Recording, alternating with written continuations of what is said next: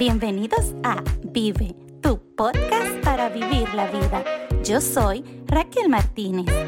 En Vive encontrarás herramientas y guía que te ayudarán a lidiar con los desafíos de la vida cotidiana. Gracias por acompañarnos. Hola mi gente querida, aquí estoy en compañía de Merari López. Eh, estoy feliz de tenerla en el día de hoy. Merari es mexicana, tiene ya más de 10 años de experiencia eh, compartiendo el tema de la prevención de la violencia doméstica y también la prevención del suicidio. Es licenciada en artes visuales y para ella su mayor aprendizaje ha sido la vida, porque ella también ha sido eh, privilegiada con poder contar su historia, que muchas no, no lo logran. Eh, yo estoy feliz, Merari, de tenerte conmigo hoy en este episodio. ¿Cómo estás? Muchas gracias, Raquel, por invitarme a tu podcast. Me siento muy privilegiada de estar aquí contigo. Gracias. Ay, al contrario, yo estoy más que feliz de tenerte. Señores, Merari es escritora, eh, eh, también es speaker profesional y está ahora mismo trabajando en la promoción de su libro de mujer abusada a mujer liberada. Tienen que leerlo, lo pueden encontrar en Amazon, es un libro maravilloso. Aparte de todo el conocimiento que puede aportarle en cuanto a lo que es violencia doméstica, abuso, eh, usted también va a encontrar una historia de superación y asimismo de liberación que Merari cuenta en su libro. Yo he estado encantadísima, yo le digo que yo me lo he absorbido de, un momento a otro. Pero Merari, cuéntale a mis oyentes quién eres y a qué te dedicas aparte de ser escritora. Bueno, pues en primero me presento, ¿verdad? Aunque ya me dijiste mi nombre, soy Merari López, vivo acá en California y estoy trabajando desde hace más de 10 años en una clínica. He estado en el área de la salud mental como especialista de apoyo e interventora de crisis. Y en la otra clínica también eh, estoy en el área de outreach, eh, promocionando eh, la clínica en la comunidad y también este, promoviendo la salud mental. Soy mamá de tres ah, jóvenes y pues soy feliz, soy feliz de todos los proyectos que gracias a Dios me está permitiendo tener. Qué bueno, miren, Merari tiene un programa de radio que se llama Levántate y Resplandece. Y también ese programa, ella, aparte de ese programa, también tiene su podcast que se llama Merari López, Levántate y Resplandece. Tienen que escucharlo, es un podcast muy bonito y con unos mensajes que les, les van a, gustar bastante. Así que pueden seguirla a Merari López, Levántate y Resplandece. Asimismo en las redes sociales, ¿verdad, Merari? Sí, en Facebook soy Merari López y en Instagram Mary López Levántate Resplandece. Ok, vamos a hablar, Merari, de esa vena de escritora, porque tú eres artista, eh, pero lo tuyo va más por, por la plástica, por, por el dibujo, por... Sí, estudié en México la licenciatura y cuando tú ves esa carrera abarcas fotografía, dibujo, cerámica, este, historia del arte, acuarela, todo. Entonces, algo que a mí me gustó mucho y lo sentí como, wow, esto es mío, es el la pintura en acrílico. Dibujo, pero la pintura en acrílico me ha ayudado bastante, especialmente como catarsis para sacar mis emociones. Y eso es lo que he hecho y también lo he expuesto, he expuesto mis pinturas eh, en acrílico. Wow, miren, en el libro de Merari también hay algunas de sus pinturas maravillosas. Ustedes tienen que ver eso, es hermosísimo. Les recomiendo que vayan y busquen el libro de Meraris en Amazon, de mujer abusada a mujer liberada. Van a ver esas pinturas bellísimas que tienen mucho que ver con su propia historia. Merari, cuéntame, eh, ¿qué significa para ti mujer liberada? ¿En qué sentido y, en qué perspectiva tú lo pondrías? Cuando me refiero a liberada es que yo me encontraba en una cárcel emocional. La cárcel emocional es aquella que nadie se da cuenta. Puedes estar en la tienda, puedes estar en la iglesia, puedo, yo podía ir a, estar en mi casa, pero, no, pero nadie se da cuenta de la eh, forma psicológica en la que yo me sentía sumergida al sentirme devaluada por mi pareja, maltratada, insultada, ignorada y después como que sales de tu cuarto o sales de, la casa y te pones una máscara. Y la máscara te hace pensar que tu familia está bien, que no le, tampoco quería molestar a mis papás entristeciéndolos, ¿verdad? En mi interpretación en ese tiempo, ¿verdad? Porque una persona que empiezas a pensar que vas a salirte de una relación, especialmente del matrimonio, pues te sientes que fallaste. Y decirle a tus hermanos, fallé, o, a, la, sociedad, cómo se, cómo se nos cataloga, era, era mucho temor para mí, pero sobre todo porque soy cristiana y muchos, y yo ante el altar prometí, ¿verdad? Que iba hasta que la muerte nos separe, yo me comprometí a eso y yo no quería romper eso, o sea, como que yo voy a ser la que rompo pero era tanto el abuso eh, psicológico, ¿verdad? También fue físico, pero más el abuso psicológico y la tortura que yo me daba de que no lo podía entender hasta que fui con la terapista y me dijo, en, una relación saludable la persona te crece, te ama, te construye, te levanta. Y si, y si está haciendo lo opuesto, ¿por qué tú crees que esa persona está cumpliendo el mandato de Dios. Entonces, como que todo lo tomaba para mí, pero no lo asimilaba para la otra persona, dándole la responsabilidad. Simplemente me, senté en la silla como de la víctima con todo el peso psicológico de la carga, de la culpa, y ni me ponía a analizar otras formas, porque el, abuso psicológico te va atrapando, atrapando y te va minando tu manera hasta lógica de pensar. Entonces estás como en piloto automático. Porque piensas que así es que funciona. Así, Entonces piensas que si el, si el marido te dice eh, qué mala está la comida, sí. es porque realmente está mala. ¿Qué, habré, ¿Qué habré hecho? O sea, ¿qué, me faltó? ¿Qué, ¿Qué, no le puse? Tú, tú empiezas a buscar justificaciones para ese comportamiento de la otra persona. Y casi siempre Te, culpas tú de lo que está pasando. Entonces, eh, por eso ya, ya se va eh, creando un, como un hábito de que o yo hice algo mal por lo que él me ha gritado, por lo que él me ha ofendido. Siempre tú, tú tratas de justificar esa acción de esa persona en algo que tú hiciste mal. Entonces, eh, yo, yo leí que tú decías que el, matrimonio, eh, contabas como strikes como en, la, como en el béisbol. Strike one, strike two, y, después como punch out, como decimos en Dominicana, como you strike out. Entonces, eh, tuviste que esperar esos tres lanzamientos difíciles de, vamos a ponerlo metafóricamente, esos tres lanzamientos tan difíciles, hacer swing para los que saben de pelota y entonces después darte cuenta de que realmente tú estabas en una relación que no era adecuada. ¿Cómo fue ese proceso tuyo del strike one, strike two y después strike out? ¿Cómo, cómo tú pudiste, ah, sí, porque ahora nos reímos de la, de la metáfora, de, ¿cómo se dice? De, la, de, la, comparación, pero realmente eh, tuviste que pasar por, esas tres, por esos tres momentos. ¿Cómo fue eso para ti? Fíjate que sí me dio risa porque que hasta ahorita lo reflexiono, ¿no? Como alguien más lo puede leer y me encanta lo que, la, la, ilustración que estás dando, pero así fue. El primer matrimonio fue muy doloroso. Fueron 16 años de matrimonio y 4 de noviazgo en el que sí me di cuenta, pero caí, caí.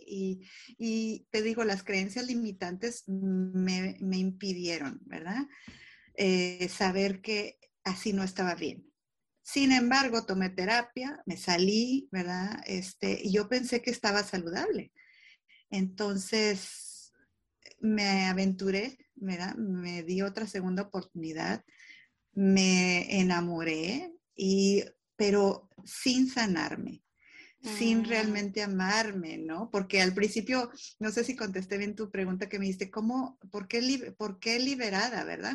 Porque en realidad este, me liberé de toda esa cárcel emocional en la cual una persona psicológicamente o a la fuerza te está sujetando como parte de su propiedad, como tú aquí la haces lo que yo te digo y te mueves al son que yo te digo y vamos a las reuniones que yo digo y pones la cara como yo te digo.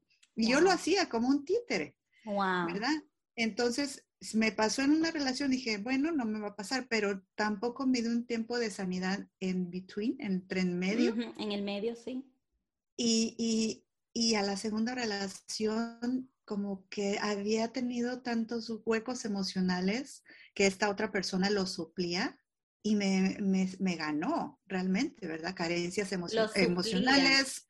Sí, exactamente, lo suplía en comillas, sí. porque sabía la persona que había venido de otra relación, así que como que me trató de dar todo lo que no tenía estabilidad económica, regalos, paseos, tiempo de dedicación. Y yo, sinceramente, creí, yo creí, ¿verdad?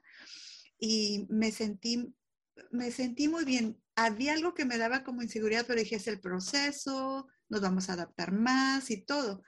Pero el momento que yo ya entro a, vivir en casa, ¡pum! Se cae el, el telón y yo no lo capto, nada más yo digo, no, es que así no vamos a hacerlo, yo, a mí me gustaría que es, no, se va a hacer así.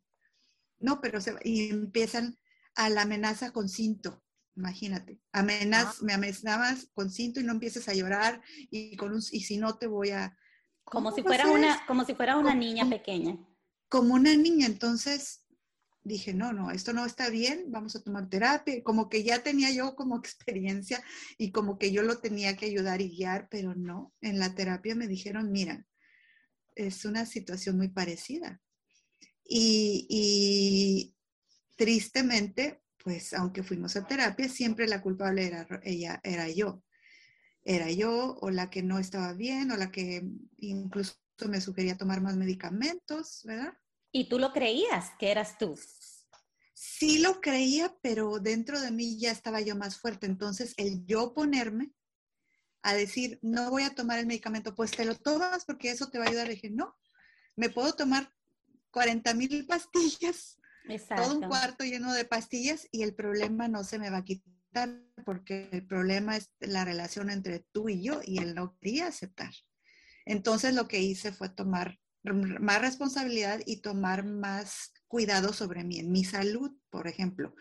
Voy a empezar, le decía, voy a comer más saludable. Dice, ¿eso vas a comer? ¿Pura lechuga? ¿Pura? No, cómete bien tu plato. Como empezaba, ¿me entiendes? La, la, la lucha de, no, ¿sabes qué? Voy a ir a tomar estas clases. No, no necesitas. Voy a ir a hacer ejercicios. Aquí puedes hacerlo en, el, en, en la cuadra. No necesitas ir al gimnasio cosas que me iban más privando, privando, privando. Entonces, yo ya estaba, como quien dice, aprendida. Sí, porque esa es una, de las características de, los abusadores eh, y manipuladores. Ellos eh, te pretenden aislarte de todo el mundo, aislarte de la familia, de los amigos, eh, inclusive de, las, de la escuela, gimnasios. Entonces, ese, es una manera de, poderte controlar. Si ellos Mientras más cerrado es el círculo, más fácil ellos pueden controlarte. Yo estuve leyendo y me encantó mucho eh, una parte que tú decías que lo voy a leer textualmente porque lo tengo aquí subrayado. Dice, recomiendo mucha consideración, paciencia y empatía a las personas que tienen que lidiar con mujeres que son abusadas. Porque por lo general lo que hacemos es, deja ese hombre porque tú sigues con él. Eh, yo no sé cómo tú lo aguantas. Entonces me gusta mucho que tú dices aquí que, que necesitamos tener paciencia. Eh, cuando tú dices paciencia, Merari, es que yo te aconsejo y no voy a esperar que tú cambies de una vez. ¿A, qué tú te refieres cuando tú dices consideración y paciencia? Consideración y paciencia es porque cuando estás sumergida en el abuso psicológico, mm, hay hasta como lapsos de no racionales en la persona. Porque tú dices, oye, ¿cómo que te acaban de golpear? ¿Cómo que te acaban de decir ridícula, no vales nada, hazte para allá que ni piensas bien? Y tú vuelves y le haces un plato de sopa a la persona, ¿verdad? Entonces hay un proceso psicológico en que la persona incluso este, cuida y habla bien del agresor, ¿verdad? Entonces ahí la familia es donde se desespera y nada, que tú estás bien loca, por eso, por eso estás así, porque la loca eres tú. Entonces, a mí me pasó, a mí me pasó con, con familiares, a mí me pasó con personas de la iglesia que, que pues no tienes a Dios, no puedes creer, ¿verdad? Hasta, hasta eso, ¿no? Que yo, si, si, las personas se hubieran sentado conmigo y me hubieran dejado abrir mi corazón, tal cual como sea la loquera o, o arriba, abajo, muy fuerte, muy bajo, yo poder expresar lo que yo estaba viviendo, hubiera tomado una decisión más pronta pero como me sentía que apenas yo podía hablar y era como, sí, de seguro tú hiciste. No, ¿y qué, qué, fue lo que tú provocaste? O sea, porque también tú tienes tu genio. Yo decía, pues sí, o sea, ¿quién no se enoja? Pero esto, esto como que no es normal, ¿no? Entonces, por eso pido la paciencia y consideración porque las personas necesitan tiempo, tiempo. Y no es de que yo ya te dije, mira, aquí está el teléfono y agárralo, vamos a buscarte la ayuda. Da mucho miedo. Da mucho miedo porque también el enfrentarte al futuro, ¿con qué recursos? ¿Con a dónde me llevo a mis hijos? ¿Dónde va a ser el lugar más seguro? ¿Qué va a pasar con mi agresor? Y me va a hacer, ¿verdad? Y esa persona, exacto, y esa persona, y más si tiene ya un hijo contigo, eh, no es algo que tú vas a romper y ahí va a morir. Es algo que tú vas a romper, esa separación va a ser entre tú y él, pero ustedes tienen un hijo de por medio, que tú vas a tener contacto con esa persona, sea directo o indirecto. Entonces, ¿cómo yo me enfrento a eso? Tú dices, eh, Merari, que se siente miedo, se siente miedo. Mucho, mucho. De, a qué me voy a enfrentar, porque no hace, hace un par de semanas eh, mi familia y yo estábamos conversando acerca de, alguien que pasó muchos años en una relación abusiva y, nosotros decíamos, pero ¿por qué ella? Que porque ella quiso. Entonces yo decía, porque no conocía mm. otro estilo de vida, porque para ella es normal, porque el ella pensar, me tengo que ir de aquí con mis hijos a, enfrentarme a una vida que, que no conozco, nunca trabajó, no hablaba inglés, o sea, era difícil, incluso pensarlo es difícil. ¿Cómo se puede salir a alguien de una relación para lanzarse sin conocer el idioma, sin tener, o sea, con una mano adelante y otra atrás, como decimos en Dominicano? Así es. Entonces, eso del miedo también eh, es un factor muy, muy importante y decisivo a la hora de tú lanzarte. ¿Qué fue lo que te ayudó a ti a decir, ya basta. Que a pesar de que, de que tú dices que ya fuiste, por ejemplo, en el segundo strike, como estamos hablando, eh, tú, tú ya eras otra, ya tú tenías otra, otra experiencia y ya tú decías, no, esto no, por, por, este, por este camino no vamos bien. Pero ¿qué fue el detonante, lo que dijo, no, no más, hasta aquí llego? No más, es que yo paré casi, casualmente en las dos relaciones en el hospital. Ok. Tanto en mi primera relación para en el hospital como en la segunda relación para en el hospital y casi con lo mismo, los ataques, un ataque de pánico a nivel incontrolable que me tuvieron que sedar. Entonces, cuando ya te ves así, te ves impotente. Ya mm. dices, ya, ya hasta aquí llegué, ¿verdad? Pero por eso te digo también de la paciencia de las personas que te hablan. Cuando una persona te, sientes tú que hay empatía sin juzgamiento. Yo tuve en esta última ocasión una persona un, eh, de la iglesia, ¿verdad? Que, me, que me, se sentaba y me decía, ¿cómo ha cambiado todo en, en dos semanas, en un mes? Es que no ha cambiado, ¿verdad? ¿Y cómo te ves en un mes más? Y dije, no, no, no, no, definitivamente, este, él dice, tú vas a tomar la decisión que tú tengas que tomar, pero, pero evalúa tus emociones, evalúa tu estado físico, pero sobre todo evalúa lo que Dios desea para ti. Y eh, te digo que tenía tanto la paciencia que yo sabía, ¿verdad? Si, si me hubiera dicho una amiga, déjalo y, y denúncialo y métele todo y quítale, o sea, no me da tiempo de pensar realmente en lo que es más importante, ¿verdad? Porque mira, sí, un departamento, una casa, todo va a venir y tiene que acomodarse de una forma. Pero mi salud emocional, mi salud mental, que, es, que de lo que yo hablo y que no la puedes estar eh, como balancear para cuidarla, dices, no soy nadie si estoy este, de, mm, inestable. Inestable. Emocionalmente. Inestable. Tú hablas de la información incorrecta porque eh, a la hora de, hablar de este, de este tema, hay que saber a dónde dirigirse. ¿Quién me va a dar la información correcta en el momento en que yo voy a buscar la ayuda? Porque como tú decías, a veces tú vas donde un familiar o una amiga y lo que te dice es divórciate. Deja a ese hombre. Eh, yo siempre recuerdo que una, una sobrina de nosotros decía, es muy fácil dejar marido ajeno, porque eh, cuando una amiga viene a hablarte mal del marido, tú de una vez le dices, deje ese hombre, pero no es el tuyo. Entonces, eh, esa información, esa, esa ayuda, ese apoyo, es muy importante saber dónde lo vamos a buscar, porque ¿qué tanto daño puede causar la información incorrecta? Es terrible, es terrible. Fíjate que tengo mujeres que han tenido la confianza de abrir su corazón y cuando me cuentan que hay una persona que les ha dicho, vámonos de aquí y esto, en, una forma arrebatada, sin, sin ponerse a pensar en pasos, ¿verdad? Para poder salir de eso, cometen muchos errores, cometen muchos errores. Hay errores incluso legales porque vamos a decir, decides ahorita, vámonos y nos arrancamos allá con, mi hermano en otra ciudad o mi primo y que allá te vives y todo.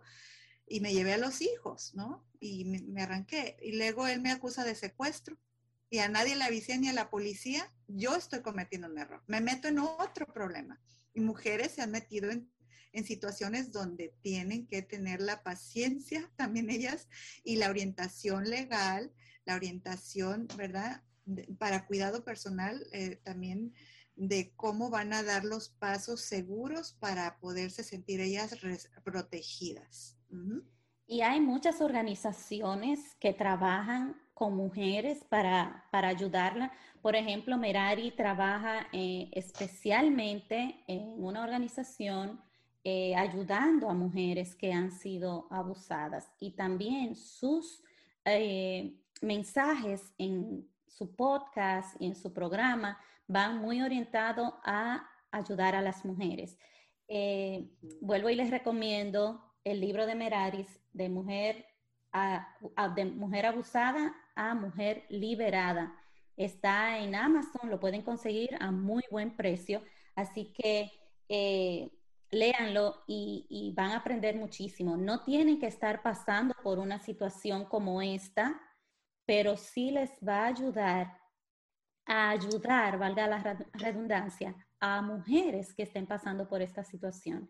Eh, Merari tuvo la bendición de encontrar eh, siervos de su iglesia que la orientaron bien, eh, gente que la ayudó a buscar la ayuda que ella realmente necesitaba y también gente que le tuvo paciencia y no le dijo vete y, y arráncate, como dice ella, con tus mm. hijos y, y déjalo todo. Merari, yo siento que el tema del abuso eh, se maneja mucho. se escucha mucho. Incluso yo estaba escuchando a una psicóloga muy reconocida en la República Dominicana que decía que había abuso financiero. Y yo decía, pero ¿cuál es el abuso financiero? Que si yo trabajo y él trabaja, eh, que, no, que yo no manejo su dinero. O sea, ¿tú, ¿tú qué me puedes decir de este tipo de abuso?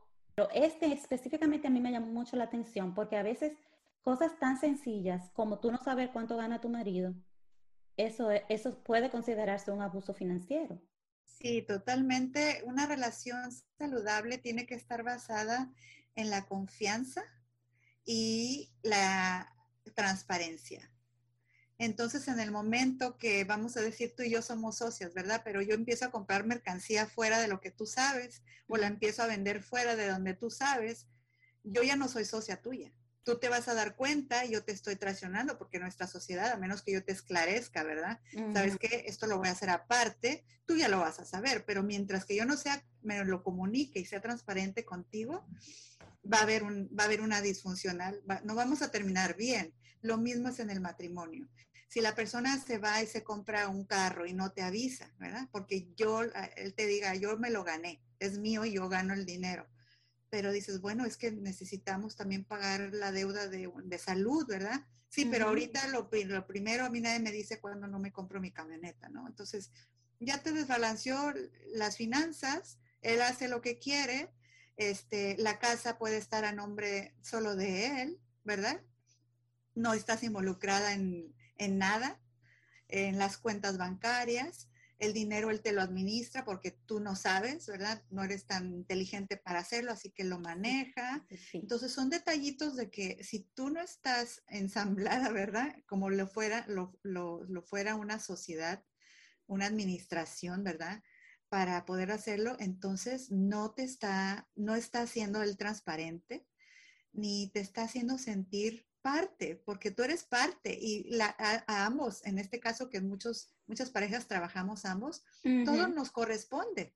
Nos, tanto para un lado, para el otro, nos corresponde. Exacto, no solamente, no, no quiero, es que somos un equipo, no quiero tampoco que se vea como que el hombre solamente hace este tipo de cosas. También hay mujeres que son bastante eh, profesionales en la materia saben que lo, de ella es de ella y lo del marido es de, de los dos.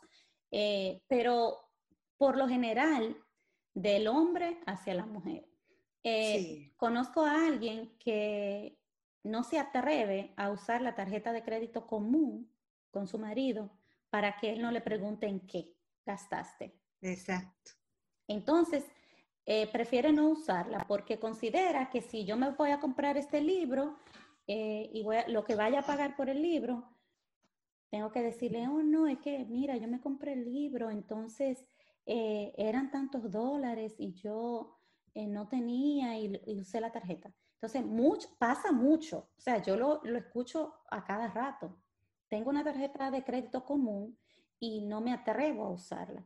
Y, y, quizás haya un, un tipo de control, porque hay mujeres también que si tú le dejas una tarjeta de crédito, eh, se compran el país y tú, y tú después te quedas con la deuda. Pero en, en, en, cosas tan sencillas como comprar algo que quiere y en ese momento no tiene el dinero, aunque ella vaya a pagarlo después, no se atreve. Entonces es, es un poco delicado cuando tú no te atreves a, a pasar cierta línea por lo que puede suceder después, como por mm. miedo, vamos a decir.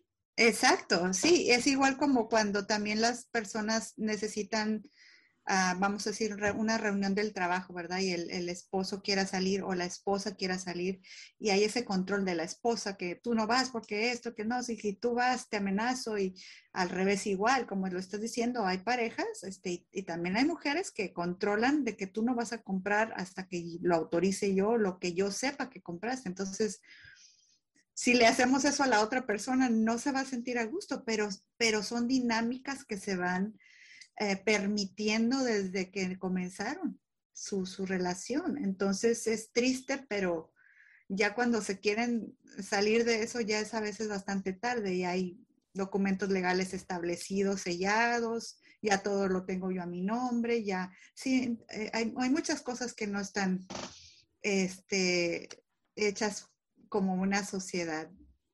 Está tan buenísimo este libro, señores. Mire, yo se los recomiendo 100%. Eh, ustedes saben que yo soy psicóloga y uno maneja este, este tipo de temas eh, mucho, uno lo, lo, escucha y lo maneja mucho, pero leerlo de la manera en que Merari lo compartió en su libro, eh, tan sencillo, tan eh, fácil de digerir, eh, a mí me, me, me, ha gustado muchísimo. Aparte de que refresca, en mi caso, me refrescó mucho la memoria de, de todas las cosas que, que, vienen donde, donde ti te preguntan y tú dices, wow, una recopilación bastante buena aquí en el libro de Merari. Gracias. Sí, me ha encantado, Merari. Yo te lo comenté en privado y te lo comento ahora en público y los recomiendo a eh, toda mi audiencia. El libro se llama eh, De Mujer Abusada a Mujer Liberada por Merari López. Es buenísimo el libro. No tienes que estar pasando por esta situación. No tienes. Espero que no. Pero para que puedas detectar esas señales que te dicen que algo no anda bien. Entonces, eh, Merari en su libro lo explica y estoy haciendo solamente así por encimita, Merari, porque no quiero tampoco darle tantos detalles a, los oyentes para que vayan y compren tu libro. Pero realmente eh, Merari tiene eh, capítulos que hablan específicamente de los tipos de abuso y también hay eh, capítulos que hablan de qué hacer si tú te encuentras en esa situación específica. y en el capítulo 7, aquí lo tengo abierto, dice Merari, soy responsable de mi vida y, me, y mi felicidad. Y me encantó una parte que dice, me elegí.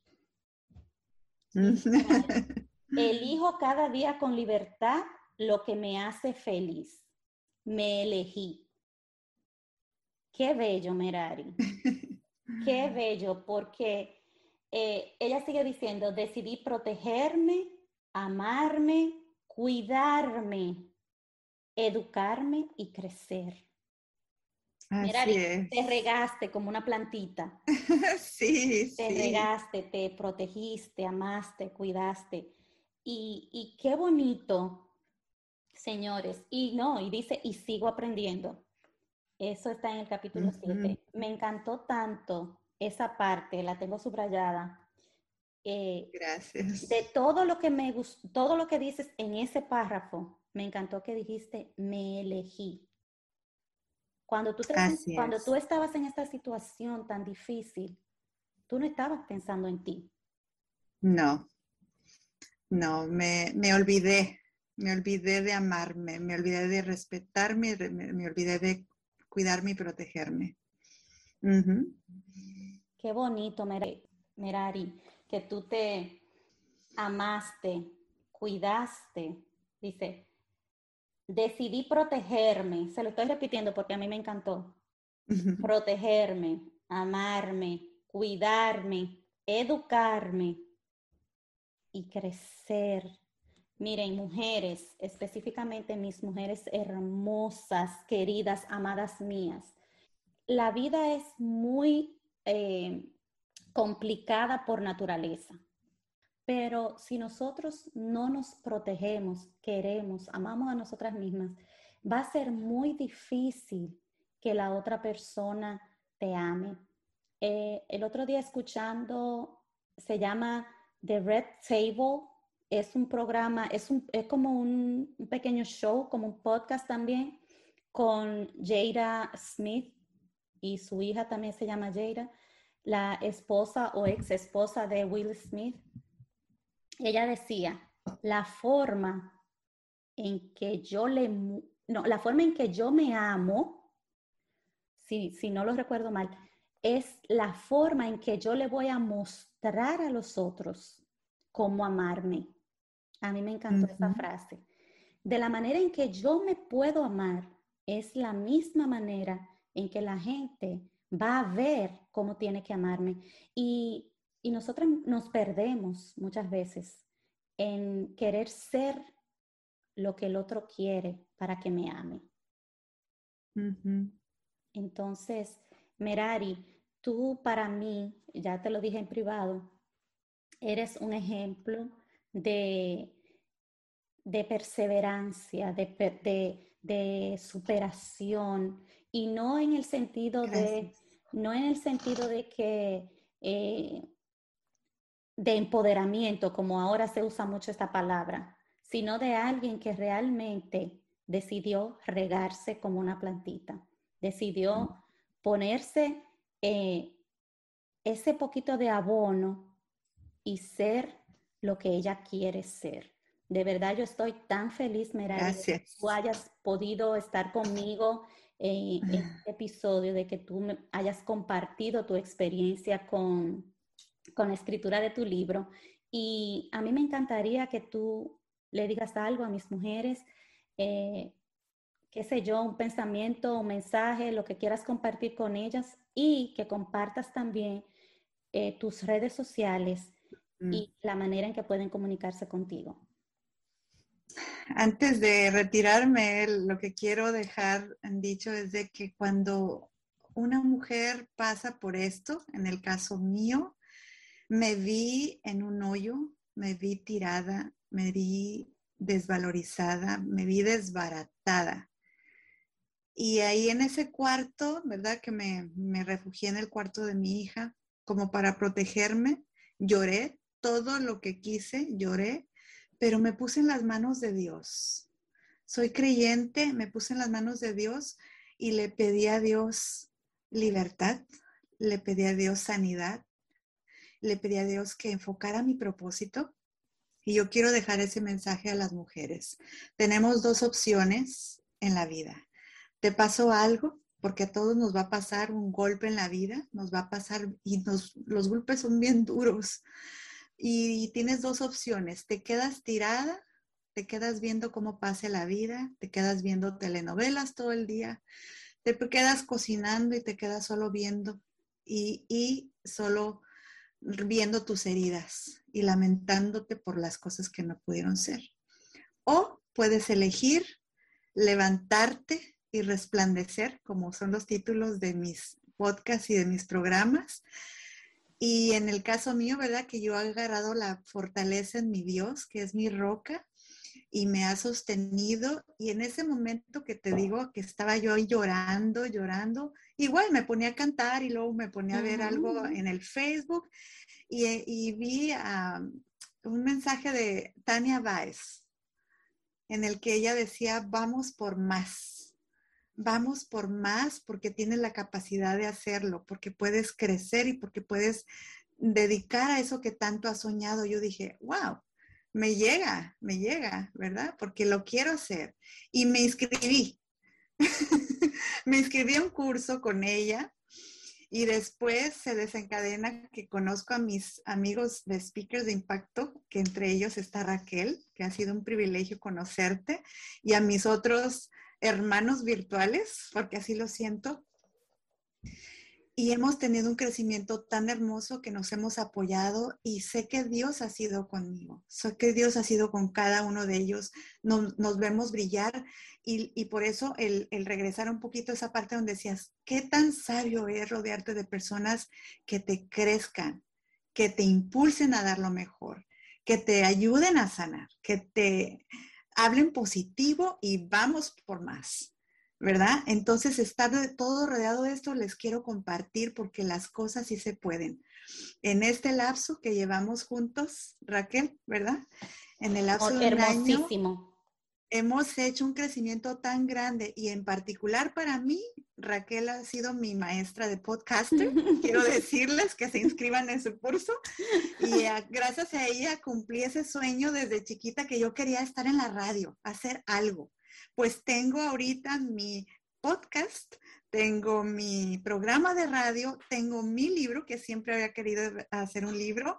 Les quiero decir que por favor no dejen de soñar, son valiosísimas, son hijas de, un Dios tan maravilloso, de un creador que cada cabello está contado. Cada piel, tu uña, obsérvalas, cada pestaña, cada pedazo de ti. No permitas que una persona venga a pisotearte, a maltratarte, a golpearte, a devaluarte. Eres de gran valor y quiero que te levantes, restablezcas y tomes las riendas de tu vida porque la vida, como dijo Raquel, se vive.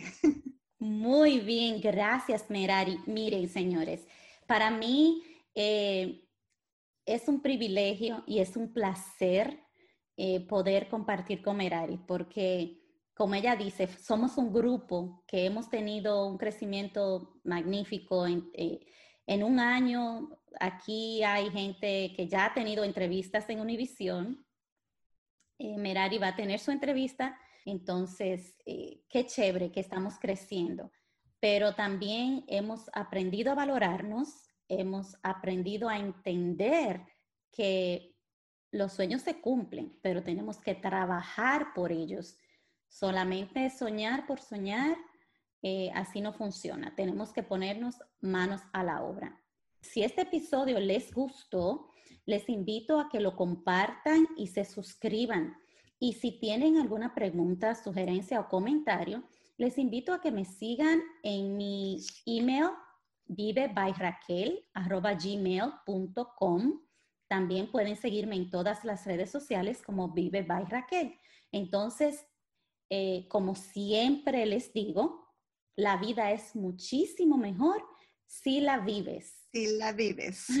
Nos vemos en un próximo episodio. Esto fue Vive, tu podcast para vivir la vida. Te esperamos en un próximo episodio.